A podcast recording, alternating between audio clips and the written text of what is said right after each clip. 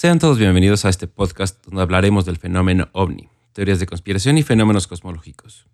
Yo soy Felipe y sean bienvenidos todos a Omnipresente. El tema de hoy puede ser controversial y puede ser fácilmente refutado y ya que carece de bases científicas sólidas, si bien es cierto lo que hemos querido tocar porque realmente siembra dudas en personas que pues, se consideran científicas, yo entre ellas. La verdad es que hay quienes se han aventurado a hacer toda una teoría de un planeta que tiene una órbita que eventualmente pasa cerca de la Tierra, haciendo el viaje posible. Hay teorías muy desarrolladas, hay libros, hay autores como Eric von Daniken, Giorgio Tsoukalos, que es el de alienígenas ancestrales, Robert Charroux, Peter Colos, Colosimo, perdón, Zekaria Sitchin, que este cuate es como el iniciador de este tipo de teorías. Robert K.G. Temple y JJ Benítez, que es como nuestro, como nuestro representante latinoamericano, ¿no? Estos cuates pues han hecho fortuna con esto, han ganado notoriedad y ciertamente muchos adeptos. Aquí realmente nos vamos a limitar a explicar globalmente y en palabras simples lo que dice la teoría. Porque pues, si bien es cierto que por lo pronto se considera como una teoría de conspiración o un cuento mitológico, también es cierto que la ciencia no ha podido explicar muchos de los datos que aquí daremos. Eh, se, pueden sembrar muchas dudas a raíz de, del desconocimiento porque en realidad no existe un método científico que pueda ayudarnos a, explicar esto. La teoría nos dice que literalmente llegaron seres de otro mundo y ayudaron a la evolución humana. Hay quienes dicen que fueron los Anunnaki, que son como pseudodioses en su momento, o dioses pequeños. Existen evidencias, digo, pseudo paleontológicas, de relieves donde se muestran algunas imágenes de algunos eh, seres con cabezas de animales y cosas que dicen que fueron los dioses principales o primer, primarios que dieron origen a la civilización humana, ¿no? En realidad todas estas teorías se basan en datos que si bien son pseudociencia y pseudoarqueología, ciertamente tienen un dejo de misterio y no podemos dejar de tomar en cuenta que sí, que sí es cierto, pueden llegar a sembrar estas dudas. Pero bueno, entremos en materia. Un dato que a mí en lo particular me ha puesto a pensar es que el humano ciertamente es el ente menos adaptado a la Tierra. Simplemente veamos o comparemos un nacimiento humano con el de cualquier otra especie sobre la Tierra. Normalmente, cualquier otro ente al nacer es prácticamente autosuficiente. Vamos, que muchos necesitan aprender a cazar, volar, etc., pero muchos no. Y existen muchos otros que ni siquiera necesitan al progenitor para continuar con su vida. En cambio, el humano, en condiciones normales, al nacer, si no es atendido, su futuro será breve. Eh, vamos, simplemente tenemos que ver un nacimiento de, no sé, de una cebra, de un caballo. Estos animalitos en cuanto nacen están caminando, el humano no. Eh, muchos son capaces de alimentarse por sí mismos desde el primer día de nacidos. Si bien es cierto que algunos requieren de cuidados del progenitor o de la madre o lo que sea, de alguna manera están más adaptados a la tierra. También, hay, por ejemplo, hay una larga lista de animales con el instinto de nadar, mismo que normalmente el humano no tiene. Vamos, desde que se tienen que tener clases de natación o bien tener que aprenderlo como una destreza que no tenemos como instinto, pues algo habla de la adaptación de un lugar donde, donde digo, de la adaptación a un lugar donde predomina el agua. Eh, otro factor es la piel humana, que por su parte también es la menos adaptada a los rayos solares. Es necesario para la especie humana cubrir la piel por algún método para no sufrir quemaduras o en el peor de los casos cáncer de piel. Lo mismo pasa con el frío, pues sin abrigo el ser humano puede llegar a morir de congelamiento, hecho que muchos seres superan por el pelaje, estrategias o ambas. ¿no? por lo que pues eso nos hace menos adaptados a esta tierra. Otro hecho que me hace dudar, o bueno, me hace cuestionarme de la velocidad, es la teoría de la velocidad con la que el humano evolucionó de Homo erectus a Homo sapiens. Vamos, realmente existe un eslabón perdido en la cadena evolutiva. Este hecho, los defensores de la teoría lo explican como una manipulación de estos seres con una especie inferior a la cual le hicieron un mix de ADN para crear un, seres más, más evolucionados. Una especie nueva es la menos adaptada a la Tierra. Bueno, esto también lo explican que, bueno, en algún momento querían que las especies aquí endémicas eh, minaran por ellos, o sea, usted tenía, bueno, tenían a la especie de aquí como, como esclavos. Y al ser un, pues, lo más parecido a un animal irracional, necesitaban alguien que tuviera un poco más de cabeza para poder seguir órdenes y ese tipo de cosas. O sea, también es una teoría, pues de alguna manera, pues fea, ¿no?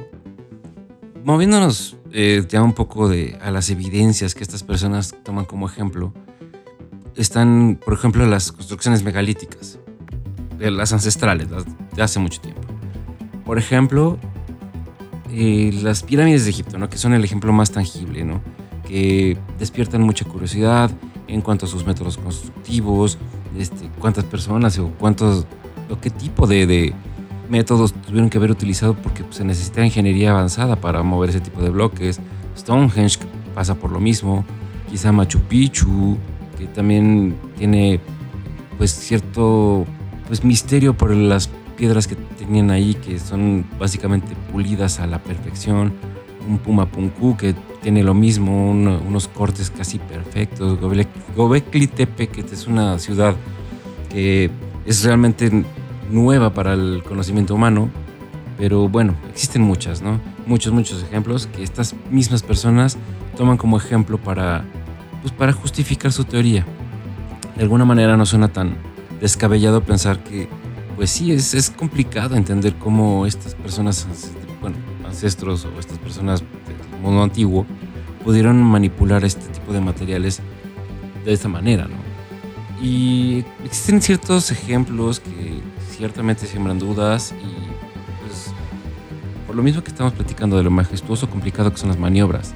Hablando un poco más de esto, existen ciertos dibujitos que pues también nos refieren muchas cosas al espacio. Más que nada estos autores, como son las líneas de Nazca. Estas personas eh, dicen que es imposible haber creado este tipo de dibujos eh, a nivel de piso que si bien es cierto que, digo, yo no he tenido la oportunidad de estar allí, pero las personas que dicen que es cierto, que sería muy complicada la elaboración de este tipo de, dibujos. Y estas, estas personas que defienden la teoría dicen que son, pues, como tipo mensajes para ser vistos desde el cielo. Sinceramente, has tenido la oportunidad de verlos, puedes alcanzar a ver la dimensión de estos de estos dibujos, pues sí cuesta trabajo, pues primero que nada saber cuál era la intención, en segunda la forma de elaboración y en tercera que se hayan, eh, bueno, perseverado durante tanto tiempo. Entendemos que las condiciones donde, de los lugares donde fueron construidas, bueno, elaboradas, contribuyen a la, a la conservación, pero bueno, al final de cuentas sigue siendo un misterio. Hay quienes siguen eh, abogando por esta teoría de la conspiración de los antiguos astronautas, hay quienes no, pero bueno. Reitero, no es nuestra intención defender o dar pruebas de por qué sí, por qué no, o si estas teorías son válidas o no. Simplemente estamos expresando dudas que entendemos como válidas y pues también entendemos que la curiosidad lleva al conocimiento, siempre y cuando se pueda comprobar por algún método pues, cualquier hipótesis. Simplemente esto pues carece de, esa posibilidad porque realmente nos aboca a muchos libros ancestrales tipo la Biblia, eh, el libro de Enoch, cosas de ese tipo que si bien es cierto mucho de eso para mí es mucha poética, pero bueno, continuando. Entendemos también que los detalles comunes a todas esas teorías en realidad no suenan tan descabellados por ejemplo, muchas religiones, hablando también de los libros religiosos, sitúan el Edén o la tierra prometida en el cielo. Vamos, que seres divinos bajaron del cielo, o que en algunas representaciones se alcanzan a ver eh, naves espaciales en el cielo y que bajaron a la tierra y hablan de cosas con fuego. bueno, no sé, como muy, muy consistente en cómo sería si cualquier persona, bueno, cualquier ente o cualquier visitante de otro planeta viniera a la Tierra, tendría forzosamente que bajar del cielo esto también me remite y espero no, me, no ser linchado por, por nadie, pero pues es que esto también explicaría así de la bajada de, de Dios a las tierras. Pues sí, definitivamente algo existe en estas teorías que pueden ser de alguna manera interpretadas de muchas maneras. Nosotros no las vamos a interpretar de ninguna, dejamos nada más los datos y queremos nada más la duda. Por ejemplo, también hablando del arte, como lo, platicamos hace poquito, bueno, hace un momento, existen muchas teorías, muchas pinturas, muchos relieves que hablan de lo mismo, hablan de, pues imágenes de lo que parecen ser naves espaciales. Inclusive existe pues, una impresión de una tapa del sarcófago de Pacal que dicen que representa un astronauta antiguo. Y la verdad, si has tenido oportunidad de verlo, sí parece una persona que está metida en una cápsula espacial o algo, porque tiene hasta algún tipo de propulsores abajo. Parece que esta persona está manipulando controles de alguna manera y hasta tiene un dispositivo en la boca que pues, podría ser de, intercomunicación o de respiración. No sé. También existe pues, por ahí un modelo muy antiguo que porta, por cierto, el señor Tsukalos en su solapa normalmente, que parece ser un avión. Este es un, una reproducción de uno original que creo que se, se encontró en Colombia. Y algunos locos por ahí se dieron a la tarea de, de hacerlo a escala y es un, es un modelo funcional, o sea, sí, sí, sí vuela. Que también nos hace pensar, bueno, no sabemos si la inspiración fue un pájaro, no sabemos qué fue, pero ciertamente parece un avión y un avión funcional. Existen también muchísimas eh, esculturas, tallas, etcétera, que podrían ser eh, consideradas como bueno, es que parece que traen traje espacial. Parece que traen. O, simplemente tienen los, los, ojos inmensos, tipo los grises que muchas veces dicen, ¿no? De los, los alienígenas. No sé. Existen. Y aparte están regadas por todo el mundo. Entonces también es como consistente la, la, duda.